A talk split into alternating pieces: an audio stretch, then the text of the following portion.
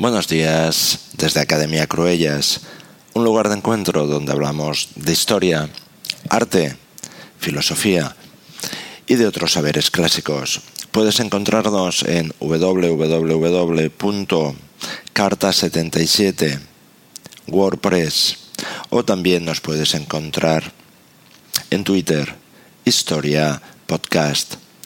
Hoy vamos a centrar el podcast en Homero y los aqueos. Al principio de nuestra civilización occidental, nos encontramos con dos grandes monumentos literarios impresionantes, como son las dos epopeyas griegas, la Ilíada y la Odisea, atribuidas desde la antigüedad a un bardo llamado Homero. Los antiguos nos dejaron solamente biografías fantásticas del, poeta. Creyeron, eso sí, en la existencia de un cantor de profesión y ciego de nacimiento llamado Homero, posiblemente natural de Esmirna o de Chios. ¿Por qué? Porque usaba un dialecto jónico y porque refiriéndose en la Iliada al Lócrida, dice que está al otro lado de la isla de Eubea, o sea, en la costa occidental de aquella, lo que no podría afirmar si hablaba el autor desde la Grecia europea. Pero excepto estos dos datos, solo fábulas conocemos acerca del supuesto autor de dichas obras. Por muchas razones filológicas e históricas, hoy se cree que los poemas homéricos datan de finales del siglo VIII antes de. El nombre de Homero, sin embargo, no aparece mencionado hasta el año 550 por Genofanes y hasta un siglo más tarde no cita Heródoto la Iliada y la Odisea. Existe pues un periodo de cerca de 500 años en que reina la más completa oscuridad acerca de Homero y los poemas homéricos. El hecho de no ser mencionados no quiere decir que no existieran. Durante la época clásica, Homero era casi el único texto indiscutible de las escuelas y había eruditos que podían recitar de memoria 13.000 versos de la Iliada y otros tantos de la Odisea. En uno de los diálogos de Genofonte, uno de los interlocutores dice más o menos una cosa por este estilo. Deseando mi padre hacerme un hombre bueno, me obligó a aprender de memoria toda la poesía de Homero, de manera que ahora puedo repetir la Iliada y la Odisea sin equivocarme. Para enseñar y comentar a Homero había centros especiales. El más famoso era el de Chios, donde un grupo de poetas que se llamaban los Homéridas pretendía hacer descender su tradición del propio Homero. En la Edad de Oro de la Grecia clásica son innumerables las manifestaciones de lo que podríamos llamar el culto de Homero. Oyendo Hierón, tirano de Siracusa, a Genofantes, que criticaba la manera de presentar Homero a los dioses, le replicó diciendo, Este Homero que vos criticáis tiene, no obstante, estar muerto y enterrado, más de diez mil poetas que le sirven, mientras que vos, estando vivo, no podéis mantener ni siquiera un criado. Platón llama a Homero el más sabio y el más divino de los poetas, el poeta entendido en todas las cosas. Aristóteles, Virgilio, Horacio, Séneca, y Cicerón prodigan sus elogios al divino Homero. Sócrates muere recitando uno de sus versos y a Petrarca se le encuentra muerto con la cabeza doblada sobre un manuscrito de la Iliada. Milton imita a Homero sin escrúpulos. Goethe dice que sus poemas deben leerse cada año. Schiller no sabe cómo expresar su admiración, su agradecimiento. Mistral empieza su obra llamándose indigno aprendiz del gran Homero. Pasan los siglos Pasan las generaciones, pero continúa hasta nuestros días la admiración por Homero. Shelley dice, ¿qué sería de nuestra humanidad si Homero y Shakespeare no hubieran escrito? Es indudable, nos dice el profesor Lang, que si se nos diera a escoger entre Homero y toda la restante poesía griega, nos quedaríamos con Homero. Es el más antiguo, pero él solo pesa más que toda la subsiguiente producción literaria de Grecia. De los papiros griegos encontrados en Egipto con fragmentos literarios, la mitad son de la Iliada y la Odisea. Y lo sorprendente de todo ello es que estos dos tesoros han llegado hasta nosotros íntegros, perfectos, tal como lo leían los griegos de la Grecia clásica. En las citas de los autores antiguos hay algunas variantes, hasta aparecen versos que no se hallan en nuestro texto, pero ello podríamos decir ocurre con todos los autores, son descuidos inevitables de los copistas. El texto definitivo, la que podríamos llamar eh, edición crítica de Homero, no se redactó hasta el siglo II Cristo y posiblemente la depuraron los bibliotecarios de Alejandría, pero estos, también es verdad, mencionan manuscritos de los poemas homéricos de Chios, Chipre, Creta.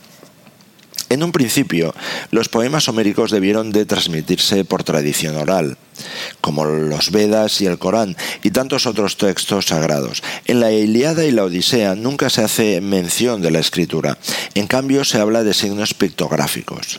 En la Iliada, precisamente, se intercala, la historia de un joven príncipe llamado Belerofonte, quien despierta sin motivos los celos de un rey que le hospedará en el destierro.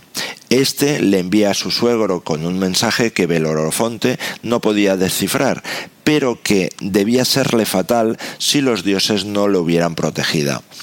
Nos dice, grabó el rey, horribles signos en una tableta plegada, encargándole que la mostrara a su suegro para que éste le hiciese perecer. ¿De qué era esta tableta? Bueno, tal vez de metal, aunque más probablemente de arcilla, como las barras con signos que encontró Evans en Nosos y también las de Pilos. Actualmente se empieza ya a comprender el valor de todos estos signos. ¿Por qué? Porque un joven arquitecto inglés, comparándolos con otros análogos encontrados en Creta, ha podido descifrar algunas palabras que se asemejan a las eh, del griego clásico. Homero también es verdad que hace mención en la Odisea de cantores profesionales que acompañándose de la cítara improvisan o repiten viejos poemas que saben de memoria.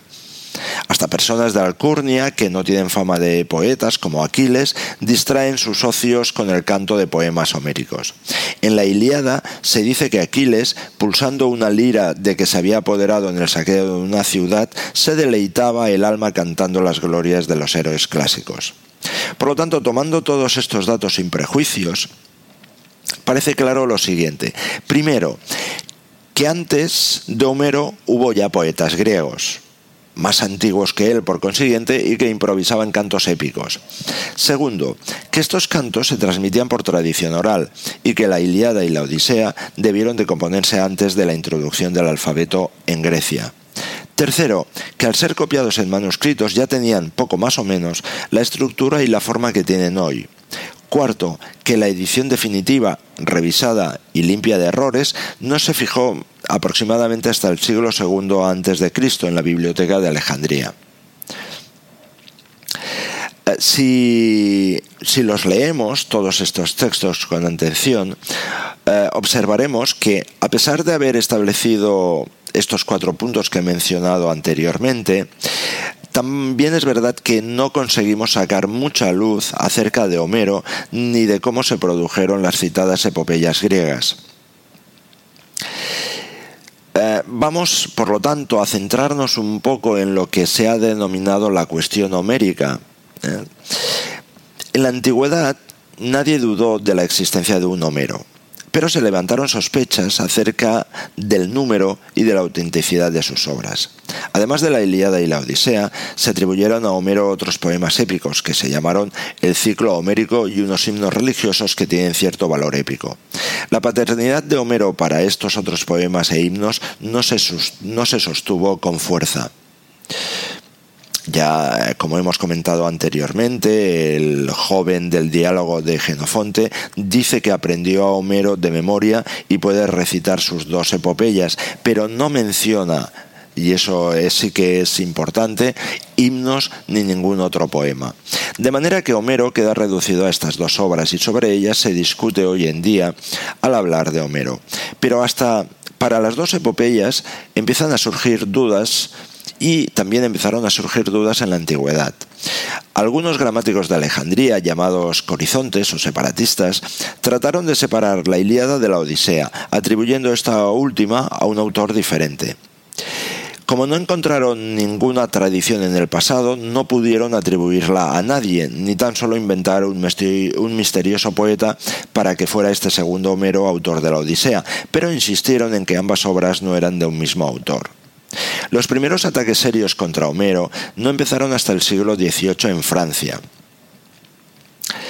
Eh, ¿Por parte de quién? Bueno, eh, el abad de Aubac, eh, de alguna forma, y después básicamente por Friedrich Wolf, profesor de la Universidad de Halle. Su libro, Prolegómenos de Homero, publicado en el año 1795, causó una gran sensación. Goethe, que se hallaba escribiendo entonces un poema épico, Hermann y Dorotea, parece respirar de alguna forma al verse libre de la pesadilla de un Homero inimitable. Le asustaba la grandeza insuperable de la Iliada y la Odisea. Si estos poemas como decía el profesor eh, Wolf, eran obra de varios poetas, ya no parecía tan extraordinaria su aparición. No obstante, el mismo Goethe escribe Schiller. A pesar de las razones de Wolf, estoy cada vez más convencido de la unidad indivisible de la Ilíada. No hay ni aparecerá nunca nadie que pueda destruirla. He aquí pues toda la base de la disputa. Eh, podríamos decir eh, Goethe contra Wolf, los poetas insistiendo en que la Ilíada y la Odisea tienen una unidad indivisible y los críticos analizando cada concepto, discutiendo cada palabra para encontrar incoherencias, impropiedades y contradicciones. Eh, decimos incoherencias, impropiedades y contradicciones, y no decimos imperfecciones, porque eh, hasta para los críticos más severos eh, confiesan que los versos o fragmentos cuya paternidad niega Homero son los de la mayor belleza. No es poesía lo que falta en, en estas obras, sino orden, encadenación y unidad. Pero de alguna forma, cuando se trata de averiguar lo que, de acuerdo con la crítica, se debe considerar como, podríamos decir, que sobra en la Iliada, con sorpresa nos encontramos ante muchas opiniones. Por ejemplo, los profesores de literatura, por lo general alemanes, que tratan de encontrar defectos de composición en Homero, disienten entre sí y si les hiciéramos dividir la Iliada y la Odisea en pequeños poemas cortos, notaríamos también que existe una gran variedad en sus divisiones. La divergencia pues sigue en pie. La cuestión Homero sigue apasionando los ánimos en el momento presente y quién sabe lo que durará pero la balanza parece caer del lado de un solo Homero, único autor de las citadas epopeyas. Eh, vamos a comentar, para resumir, las tres principales teorías sobre la elaboración de los poemas homéricos. Primeramente, la doctrina de Wolf, según la cual los cantores primitivos venían repitiendo desde muy antiguo sagas o cantos populares de, los, de todos los héroes legendarios, tomando por asunto principal de sus cantares los episodios de la guerra de Troya y el regreso de los caudillos griegos a sus lares. Estos cantos populares fueron conocidos en Atenas al regresar Solón de sus viajes. Por lo menos consta que trabajó para enseñar cómo debían cantarse. Más tarde, continúa diciéndonos Wolf, en la misma Atenas, Pisístrato y sus hijos nombraron una comisión encargada de codificar la Iliada y la Odisea, como Carlomagno, signos más tarde, mandó coleccionar los antiguos cantos germánicos. Así pues, siempre según Wolf y los que le siguen, aquellas obras serían de esos compiladores atenienses y el legado que hizo Atenas a la humanidad.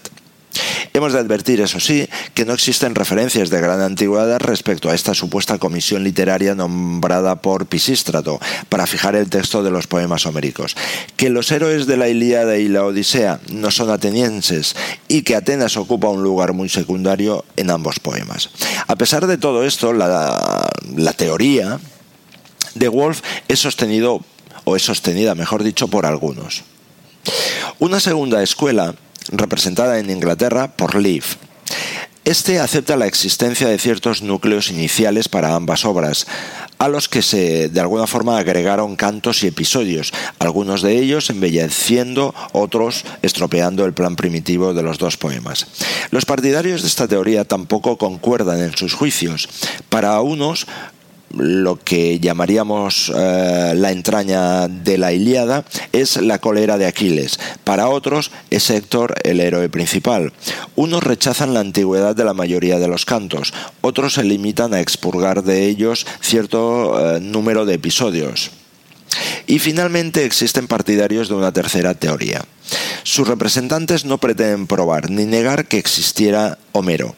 Se limitan a poner de manifiesto la pobre argumentación de sus contrarios y así Homero resulta triunfante sin lucha. Su mejor defensa es su obra misma. La ironía crítica de todos estos filólogos recuerda eh, la burla de Luciano, que cansado ya en su tiempo de polémicas acerca de los dos poemas, dice que subió al Olimpo para consultar al propio Homero. Allí encontró al poeta sumamente irritado porque le separaban de sus libros y aseguraba además que había compuesto la Ilíada primero y la Odisea después.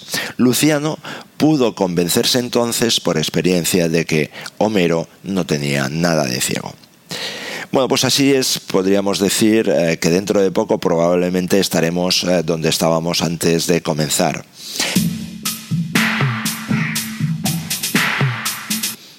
Ahora bien, la Iliada y la Odisea no son, podríamos decir, tan solo dos monumentos literarios, sino también un archivo de información histórica y lo único que tenemos de su época. Carecemos de documentos e inscripciones del tiempo de Homero, carecemos hasta de monumentos y hemos de valernos de dichas obras si queremos conocer algo de los orígenes de la Grecia histórica. Y si, como decía Shelley, todos somos griegos, y de Grecia recibimos nuestras leyes, nuestra literatura, filosofía y arte, la Iliada y la Odisea tienen para todos nosotros un interés mucho más vital que el de su pura belleza artística. Desde Fraga, España, te saluda Oscar Cruellas. Sé feliz.